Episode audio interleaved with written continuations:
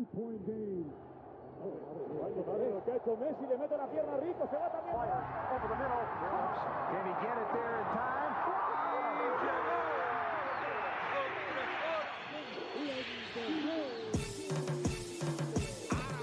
La línea en los deportes, ¿quién fue que la marcó? La garata y qué pasó por escuchar la garata, se me olvidó el ponchador. La garata y qué pasó, mi jefe en el trabajo, un memo me dio y qué pasó.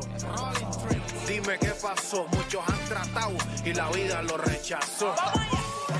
La garata y qué pasó, si sabes contar, cuenta, el deporte cambió, hace años date cuenta, están mordidos, porque las encuestas dicen que estamos arriba y ustedes no suben la cuesta, te cuesta aceptarlo, que te cuesta admitirlo, información sin fundamento, eso no vamos a permitirlo, tiene miedo a decirlo, en la garata se dice, como dice, estamos duros de cerebro vieja 12 le contesto, ¿y qué pasó? 206.9, ese es mi pretexto, ¿y qué la garata de la mega, si la cambias te detesto, ¿Y qué examinando el deporte con los que saben de esto. ¿Y qué pasó? ¿Y qué pasó? ¿Y qué pasó? La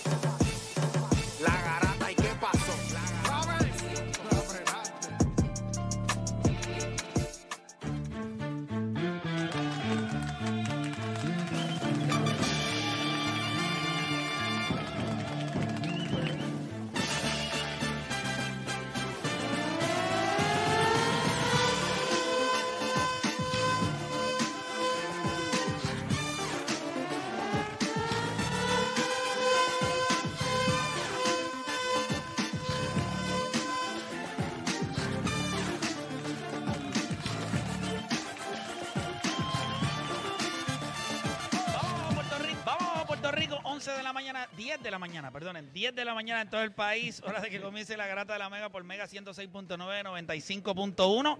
Yo quiero que sepa que nosotros estamos aquí en el segundo día, obviamente del Urban Conference que se está celebrando acá en el Sheraton Convention Center de premios Tu Música Urbana. Así que nosotros estamos acá eh, básicamente haciendo acto de presencia. Nosotros tenemos que estar donde está pasando la acción. Aquí hay un montón de cosas que están pasando ahora mismo. Hay un montón Tú de estás bien ready para eso, ¿verdad? Tú venías escuchando reggaetón, este, sabes quiénes son tus cantantes. porque- Estoy ready, mano. Inclusive, si tú quieres, podemos tener un tema de eso hoy aquí en la Garata ¿De de la reggaetón? Mega. Bueno, pues estamos en una en un Urban Conference y yo entiendo que todo el mundo en este programa tiene un... Esto es un programa de opinión. La gente está equivocada. La La, Garata Garata, la Garata de la Mega nunca ha sido un programa de deportes. Yo lo he dicho mil veces. Es un programa donde se discuten temas deportivos. Opiniones, de opiniones. Pero así mismo como hablamos hace poco de Frankie Ruiz o Héctor Lavoe, podríamos hablar hoy. Los Top otros días- 5, un top 5, porque el otro día lo que hiciste fue darle un top 5 de los cantantes. Bueno, yo les de- de prometo que de, los de si- si nos portamos bien, si todo fluye en orden, si yo siento que estamos haciendo las cosas como es, pudiéramos tirarlo en nuestro top 5 de música urbana. en la historia de la música urbana. en la historia de la música urbana. Definitivamente. Lo, violento es que me interesa escuchar el de Odani. No, el de Odani está duro y el de, y el de Juancho, ¿verdad? Hay que, hay que ver el de Juancho. Pero mira, nosotros tenemos un programa hoy. eh, ¿verdad? Va- Vamos, como siempre, arrancamos con lo que está en todos, pero vamos a darle duro a este tema que se nos quedó ayer. Y, y ustedes saben que el baloncesto de hoy es distinto. Las influencias de los jugadores de hoy son distintos. Es obvio. Y, y esta es la parte que yo necesito que la gente entienda. Si nosotros fuéramos a coger hoy que estamos viendo a los atletas en la mejor condición física en la historia, con una capacidad atlética eh, superior a la de cualquier otro momento de la historia. O sea, nosotros estamos viendo hoy la máxima expresión del atleta, ¿cierto o falso? Sí, Cierto. sí, sí, sí. Pues entonces, mi- mire si esto hace sentido o no. Si eso fuera así, si hoy estamos viendo los atletas, o sea, los mejores atletas o la máxima expresión del atleta de la NBA en cancha, pues eso, eso haría sentido que la gente diera, bueno, si eso es así, pues entonces estamos viendo los mejores jugadores de todos los tiempos. Así que no tendríamos que hablar de Will Chamberlain, no tendríamos que hablar de Bill Russell, no tendríamos que hablar de Dr. J. Hay muchas personas de las cuales dejaríamos de hablar. ¿Por qué? Porque no tienen la no tuvieron la misma capacidad atlética, no tuvieron, no, no tienen eh, el mismo impacto en el juego. La pregunta es, considerando cómo es el juego hoy, cómo son los atletas hoy, cómo eso impacta la manera en la que nosotros vamos a hablar de este deporte, comparado con los de antes. Ustedes han escuchado, como muchas personas han hablado despectivamente de Will Chamberlain, despectivamente de Bill Russell, despectivamente de Karim Abdul-Jabbar. ¿Cómo eso impacta? ¿Cómo el atleta de hoy impacta, el jugador de hoy impacta nuestra conversación cuando hablamos de los all-time greats?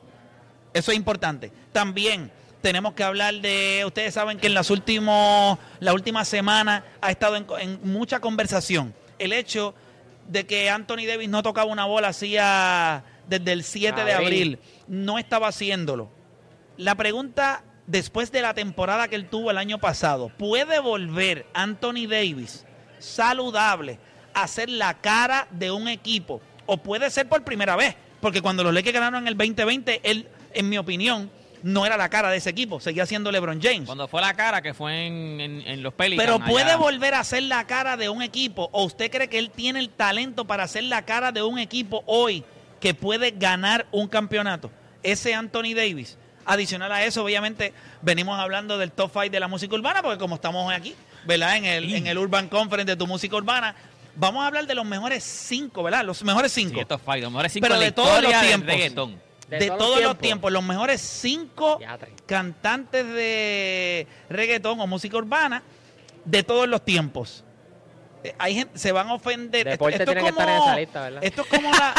pero una pregunta, ¿esto es como la NBA? ¿Esto es ¿Qué? como se trata como la NBA? Yo creo que se van a ofender dos o tres. yo ¿Tú creo que- crees? Sí, ach, se- Bueno, gente. ach, estos son más, estos son más, más, más, más peleones. Esto está No. en tiradera. Estos, estos son tiraderas, estos son tiraderas. Los mejores cinco de todos los tiempos.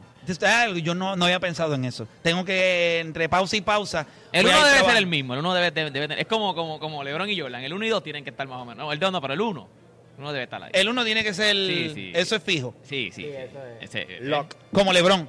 No. Bueno, gente, bien sencillo. Usted no cambie de emisora. Usted está escuchando, obviamente, el programa número uno de deportes en Puerto Rico. Usted no cambie de emisora porque la garata de la mega comienza ahora. Este programa no hay manera de copiarlo, No porque no se pueda. Sino porque no ha nacido quien se atreva a intentarlo. La Garata, la joda en deporte. Lunes, lunes a viernes por el app La Música y el 106.995.1. La, Mega. Este segmento es traído a ustedes por Ready Sports Drink. Nosotros estamos ready. ¿Y tú?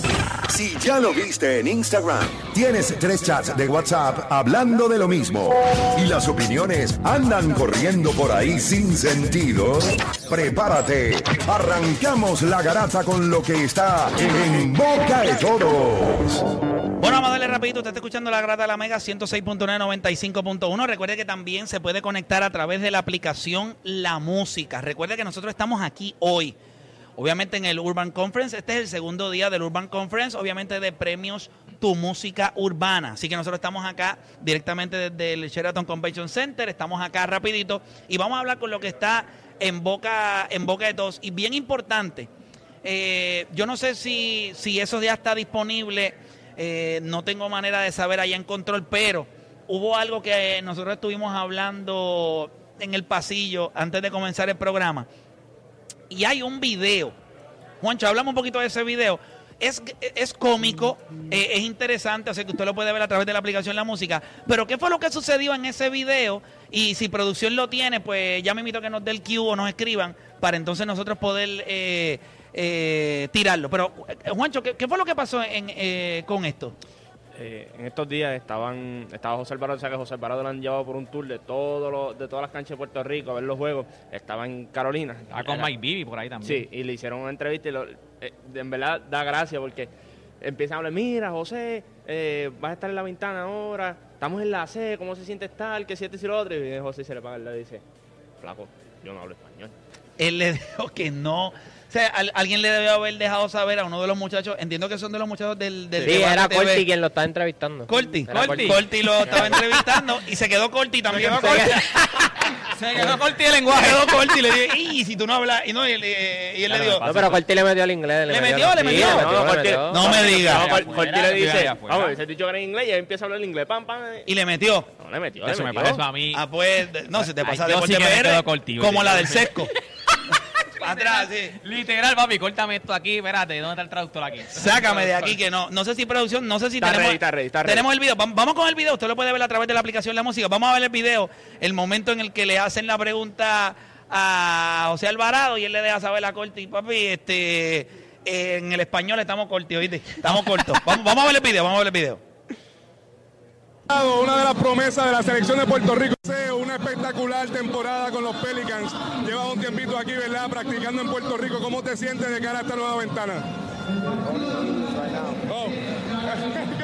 Hey, we're gonna go English right here with Jose though. Um, Jose, thank you for coming here. La C. You're one of the features here in Puerto Rico. One of the future nivel. superstars of the selección de Puerto Rico. How you feeling? How is it, it going here in Puerto Rico right now? It's amazing, man. Um, all this like homecoming, man, and uh, Carlos showing me around here. Everything it feels really good, man. I feel like home. Give me a year, I'm gonna learn all Spanish. All only speak Spanish. Gracias, Yeah. gracias. Mira, eh, va- eh, va- it's- vamos a esto. eh, podemos llevarnos el video. Llevarnos el video. Hay algo, y esto es algo que yo no sé cómo ustedes lo toman, pero hoy José Alvarado ganó 500 puntos por encima de lo que nosotros habíamos visto.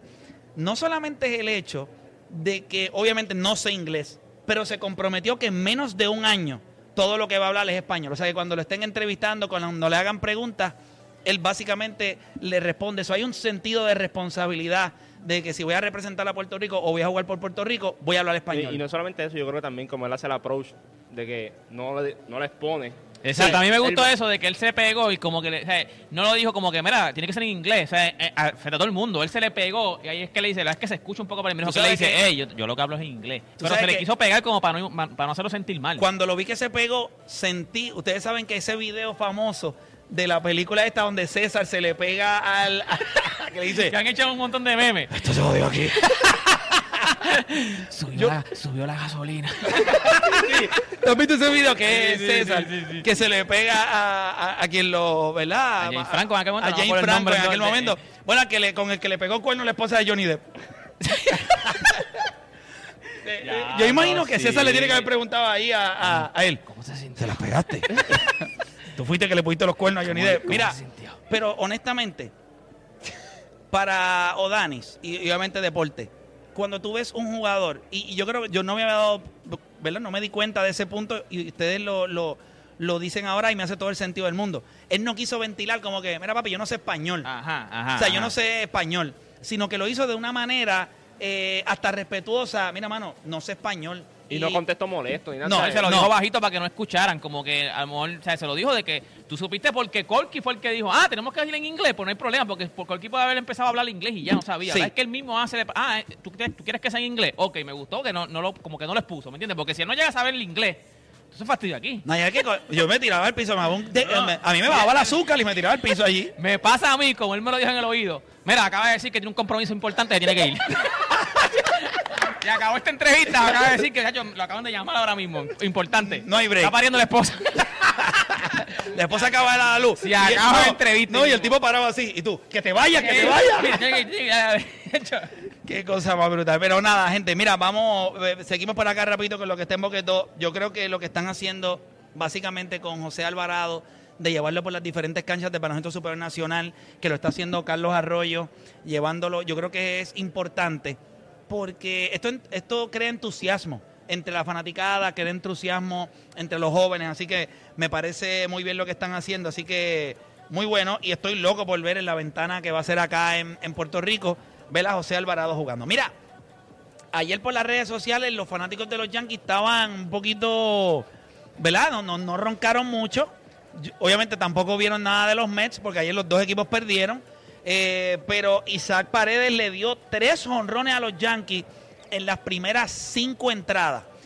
Eh, obviamente cogió a Néstor Cortés, ¿verdad? Néstor, Néstor Cortés. Que está pichando muy bien. Que está pichando. Bueno, No, no, eh, básicamente excel- él está pichando él- excelente. Él es posiblemente el mejor lanzador que ellos han tenido este año. Eh, y ayer lo cogieron, ¿verdad? Y le dieron, le dieron en la madre los los- los Rays. Le dieron, eh, eh, eh, Paredes le dio temprano. Eh, lo- o sea, nosotros no lo habíamos hablado aquí. Pero los Yankees son el primer equipo en llegar a las 50 victorias. Eh, con un juego dominante de Gary Cole. y, y un juego dominante de Garrett Cole. Así que si usted es fanático de los Yankees hoy, yo- mi recomendación, si usted es fanático de los Yankees, prenda velas, eh, eh, prenda velas, ponga un santo, récele todos los días, porque yo sigo insistiendo, y quizás esta es la segunda guaya que me doy diciendo exactamente lo mismo. Yo no creo que entrado los meses de julio y agosto, los Yankees se puedan sentar y recostarse de lo que han hecho ellos en el- con los lanzadores. Yo me imagino que en la agencia libre, o por lo menos en el mercado de cambios, perdónenme, en el mercado de cambios, los Yankees tienen que comprometerse en darle a sus fanáticos mínimo otro brazo. Y no es un número 4 o un número 5. Un Los Yankees tienen que buscar un número 1 que básicamente va a ser en su equipo un número 2. Porque yo me imagino que con lo- el dinero que tú le pagas a Garrett Cole, ese debe ser tu caballo. Pero si ustedes me preguntan a mí, y yo soy fanático, o sea, si yo fuera fanático de los Yankees, usted necesita brazos, porque usted no puede ir a los playoffs pensando en Severino, o pensando en Néstor Cortés, o pensando en, en, en Garrett Cole, como que nada va a fallar, o que tu bullpen va a poder sostener, porque, vamos a hablar claro, estamos en, en junio, y cuando miramos la cantidad de entradas que ha tenido que, o los juegos que ha tenido que estar involucrado ese bullpen de los Yankees, cuando llegue agosto va a estar complicado, los brazos se cansan y le han dado mucho uso Yo- a ese bullpen. Yo voy a Cincinnati y le pido a Luis Castillo. ¿Qué puede pasar? Eh, como tres. Sí, como, como tres duros. Como tres duros. O sea, como tres. Sí, iría detrás de Cole, Severino y, Y él. y él. y te voy a decir hasta cuatro, pues depende de cómo tú pongas a, a Cortés, a Sí. Néstor. O sea, No, pues yo no creo que Néstor. ¿En serio ustedes piensan que No, Cortés va a lanzar no, pero un yo- juego de postemporada yo creo- importante? no, yo creo que ahora los innings van a bajar un poquito de. Obviamente tú no puedes explotarlo. Este. Pero yo creo que ellos lo van a tirar. Si él está pichando bien, él, él va a estar en la rotación de, de los playoffs. Este. Yo creo que ahora mismo tiene un paso más adelantado que Severino, en cuestión de en la rotación. Bueno, Pues- en el sentido de cómo ha lucido este año, sí. Es, eso- esos tres honrones de, de paredes no, no son usual. Este es un tipo que Es el punto bicicleta, batea. usualmente se va a 0-4 con una base por Sí, casi bola. siempre está chocándose con las paredes. Pero él fue cambio por Austin Meadows, que tú puedes decir que ahora Que mismo... ese, que ese sí, ese sí Ese tiene, sí ese sí ta- tiene- ta- power, power. Pero, sin embargo, este, por ahora Tampa está ganando el cambio porque Austin Meadows está batiendo 250 y no ha tenido ningún jonrón, que el año pasado eh, era hitero. Así que Tampa siempre busca la manera de, de tener buenos jugadores. y están ahí, o sea, esto es un equipo que no, ellos, ellos no se alejan de lo que es la pelea. y, So, tienen, ellos- y tienen un uno bien duro en McAllen. Sí. Mira, gente, vamos a seguir rapidito. Vamos, vamos con. Ahí estamos viendo el video en donde, ¿verdad? Ahí le da los, le da los tres honrones. eh, le da dos a Néstor Cortés y después le da otro a un, a un, a un relevista. A él y a su bigote. Ese El- no es el jonrón en bigote. dos semanas. Y Eh, cuidado. el- lo que queda de temporada. Y ahí vemos el otro. Ahí está. Ahora le dio a todos en la madre. Play- Ahora él- también- él no durmió ese día. Ahora también fueron a fastball, si yo no me equivoco. Sí. Cogió la recta. So, ese no va a haber una recta en lo que resta de fue el- serie. el primer lanzamiento que le, hizo- que le hizo el relevista a él fue, fue la recta y él la sacó. y él la sacó. Así que estaba, ahí él estaba on point. Mira, eh, otro que se fue para la calle, oye, mira, no importa. Ayer fue que Otani se fue, Dos que veces. empujó Ocho, yo creo ocho o siete carreras. Ocho. Ocho carreras. Y aún así perdieron. ¿Tú sabes lo más interesante? ¿Tú sabes hace cuánto esto no pasa? Que un jugador empuja ocho carreras y pierde. 1901. Y a diablo. 1901. Esos Te lo son juro. 121 años que no sucede. Que no, que empujar ocho carreras es una estupidez y perder. Es que esa es la definición de los angelinos. ¿Sabes quién fue? ¿Quién fue? En 1900. Shohei, hago todo lo posible para ganar, Otani. Y no sabes quién fue el último Ay. que lo hizo, porque sa- sabes el año. No, no sé, pero fue en Diablo, 1991. 1901. Desde el 1901 y estamos viendo, si usted se conecta a través de la aplicación La Música, el primero. estamos viendo el primer jorrón de, de Shohei Otani. Ustedes saben lo que es empujar. Eso habla de la mediocridad que ellos tienen ahora mismo eh, lanzando. Que, by the way, es, es horrible. Ahí, ahí vemos el segundo jorrón. Y a dia- esa la consiguieron aquí. Esa la perrió. Esa la perrió. Esa llegó aquí al, fue- Sheraton. ese fue en el parking ahí. si ustedes se van a la piscina y la encuentran. De lo duro que le dio. Perdieron cuánto, 11 a 10, 12 a 10, eh, 12 a 11, algo así. Algo así, algo así 12 a perdieron. 11. Pero cuando tú empujas, tú sabes, tú sabes el rant que a mí me va a dar en ese camerino cuando nosotros lleguemos y yo digo, ¿cuántos más yo tengo que empujar? ¿Se lo tengo que empujar a alguien más aquí en el camerino para ganar? Ese tipo empieza a tirar patas y a hacer este cosa Eh, de pégase, karate, pégase el eh, catas allí. Me escondo yo en el Whirlpool, papi. Échale hielo a ese Whirlpool, no salgo de ahí. Es que yo no, de- de- honestamente, y eso es lo que digo oh, Dani también, eso habla un montón de la mediocridad de, de lo que estamos viendo ahora mismo. No es el bateo, es el picheo. No es el siempre. picheo. Siempre ha sido el O picheo. sea, usted empuja 8 y pierde eh, 12 a 10, ¿Qué es? como quiera. Así que horrible. eh, ahí ¿Sabes estamos lo que esto viendo. empujar y perder? Hace eso pasa. Casi siempre uno cuando empuja gana, ¿verdad? Pero- Casi siempre si cuando usted empuja. No, y si usted empuja 8, usted. no hay manera de Usted perder. tiene que ganar. No hay, bueno, no hay Así forma. de desgraciada es la vida de Otani. Que empuja 8 y pierde. Ay, mi madre. Yo siempre, por eso es que yo siempre digo, el que, el que mucho, el que mucho, El que mucho empuja, el que poco mucho abarca, el que mucho abarca, poco aprieta. Yo siempre he ganado empujando uno. Empuja uno, dos. Empujando uno, dos. Vamos a la segura. Van, uno. No va que estar empujando a otro. yo No, empujo no, el mío. no. Yo estoy empujando a otro. Pero nada, eso es béisbol y eso es otro, eso es otro cantar. Mira, Chipper Jones impresionado con honrón de Acuña. Qué bien se ve Ronald Acuña. mano. Una ronca era, se tiró el trellón. Hizo así. Sí, no, no, no, Ronald Acuña. Y tenemos, tenemos video, míralo ahí, míralo ahí. Mira, mira, mira, mira. Anda. No, pero mira- míralo ahora, mira. No, no, no, Mira, no, no. mira, mira a Chipper John ahora. Ese es Duval. No, ahora presentan a Chipper John en el público. Mirando, dice, mira, Sí, como que dieron duro. Este equipo está sólido. este equipo está sólido. Pero mira eso, mira eso. Diablo. Y es la roncaera, ¿eh? se tira el trellón. No el trellón. Pero es para que ustedes, miren, miren esto, y esto está bien interesante. Miren cómo la NBA, miren, o sea, presten atención cómo la NBA ha ido metiéndose cada vez un poquito más en lo que es Major League Baseball y Major League Baseball aprendiendo rápido. Todas las noches estamos hablando de que alguien perrió, todas las noches estamos viendo que alguien, y eso que hizo este Con la cuña. Ronald Acuña, obviamente es lo que hace Trey Young, que lo hizo en el Madison Square Garden, Sí. cuando se clavó a los Knicks allá en Nueva York, que le tiró el Sí. Ice, eh, ¿verdad? Ice el- tray, ice tray. Ice Tray. So, si ustedes me preguntan a mí, creo que Major League Baseball está aprendiendo rápido.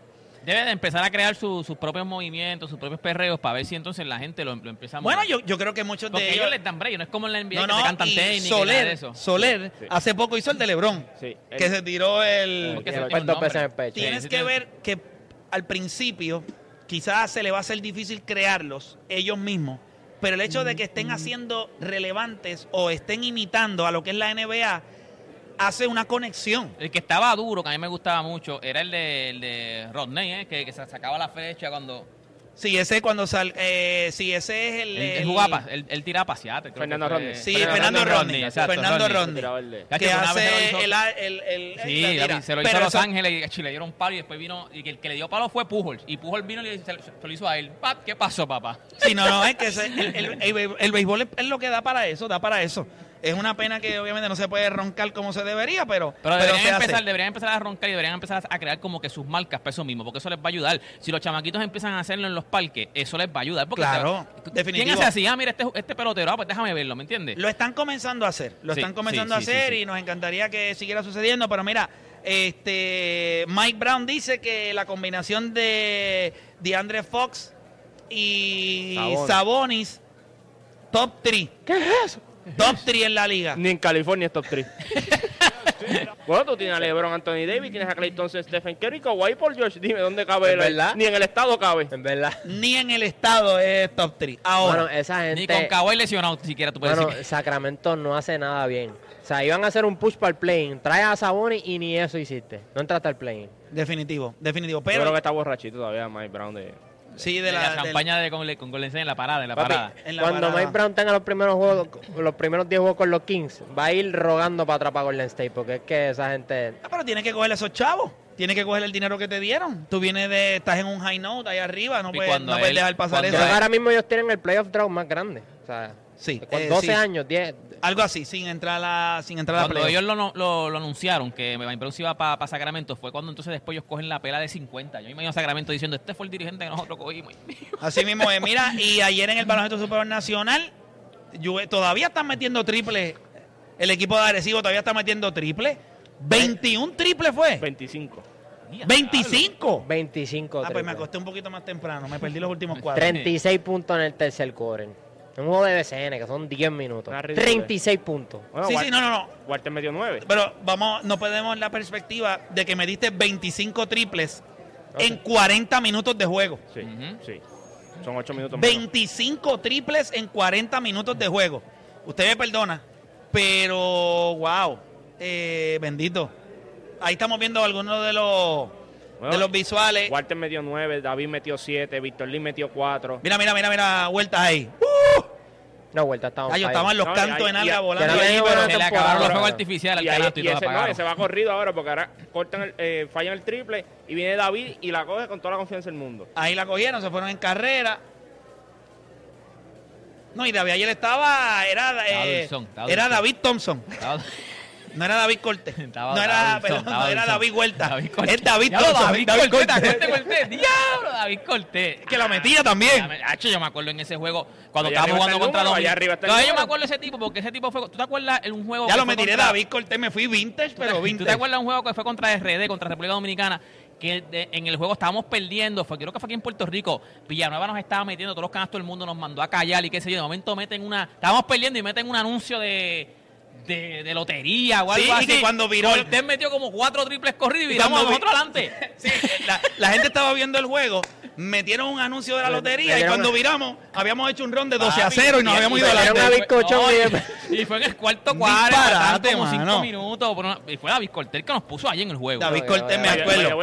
El, récord de, de Eso San no tenía, eso no tenía que Por lo menos metió aclararlo. triple, metió triple, no, no metió tenía que aclararlo porque David Cortés Metió triple metió triple, metió metió triple. Corte grande. Eh, 24 es el récord. San Germán en el 2000. San Germán en el 2000 había metido 24 triples. Ayer el equipo de los capitanes de Arecibo eh, metió 25 tripletas en solamente 40 minutos. El equipo de Arecibo se ve muy bien. Ahora Me dijeron que el coach no era Apache, era, era Mike D'Antoni. Sí, mano. Increíble. Pero ahora, ahora le Sí, llega. ya, se, ya, se, ya estaba suspendido ayer.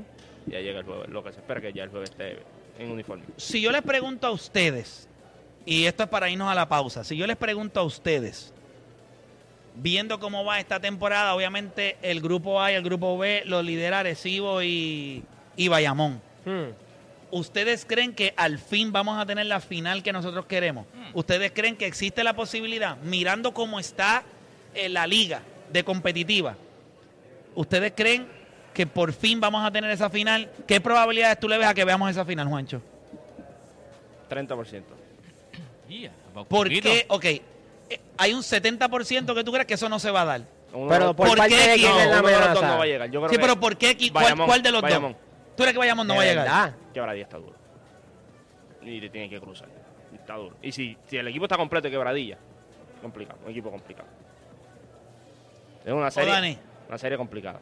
Yo creo que es cuestión de que ambos equipos se mantengan saludables. O sea, estos equipos tienen profundidad, tienen la experiencia. Eso fue lo que ocurrió el año pasado. O sea, pierde un tipo como Angelito, eh, viene Guaynabo, te mata, te mata en la pintura con Brima. Ahora mismo Guaynabo no está jugando. Yo creo que ni entran a los playoffs. Así que si tú logras mantenerte saludable, yo le doy como un 40% a, a que se vean. Porque sí hay amenazas, pero es cuestión de Si mantenerse él solamente saludable. mejoró un 10% de lo que dijo Juancho. Bueno, pero Uno le dio 30, el otro le dio 40.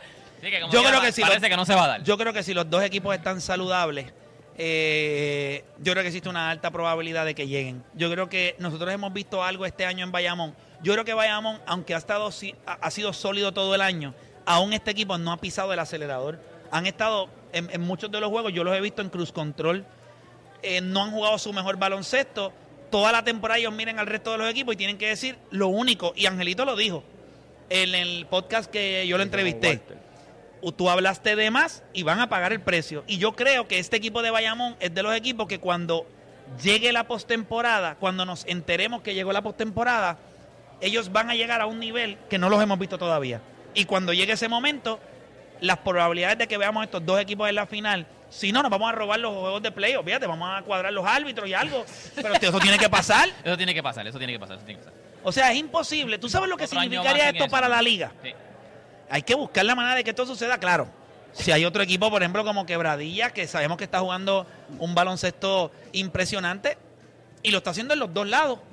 Lo que te digo, quebradilla. Que, eh, lo mejor de quebradilla no es el ofensivo, es la defensa. En la defensa, Y por eso, estoy y- diciendo. Y eso, y eso en playoff es complicado. Si tú defiendes en playoff, tú vas a tener siempre oportunidad y tienes jugadores que pueden meter el balón. Definitivo, Y llegó definitivo. Thomas Robinson también, que es. Y Thomas Robinson, que lo habían perdido por un montón de tiempo, se integra ahora mismo y no es como que él los ayuda mucho en defensa, pero hay que coger los aguacates. Los aguacates. Hay que coger rebote y él los coge. Gente, nosotros vamos a hacer una pausa. Cuando regresemos, nosotros venimos hablando de nuestro primer tema y es bien importante que usted sepa que estamos posiblemente, estamos todos conscientes de que estamos viendo la máxima expresión de los atletas eh, dentro de la NBA. Pero cuánto, escuche bien, cuánto el estilo del baloncesto que se juega hoy debe influenciar en cómo ranqueamos a los jugadores de esta generación. Escuche bien rapidito. ¿Cuánto este baloncesto que estamos viendo hoy? ¿Cuánto lo que está haciendo Curry? ¿Cuánto lo que hace Kevin Durant? ¿Cuánto lo que está haciendo Giannis Antetokounmpo? Debe influenciar en la manera en la que nosotros ranqueamos a los jugadores. Hacemos una pausa y en breve regresamos con más acá en La Garata.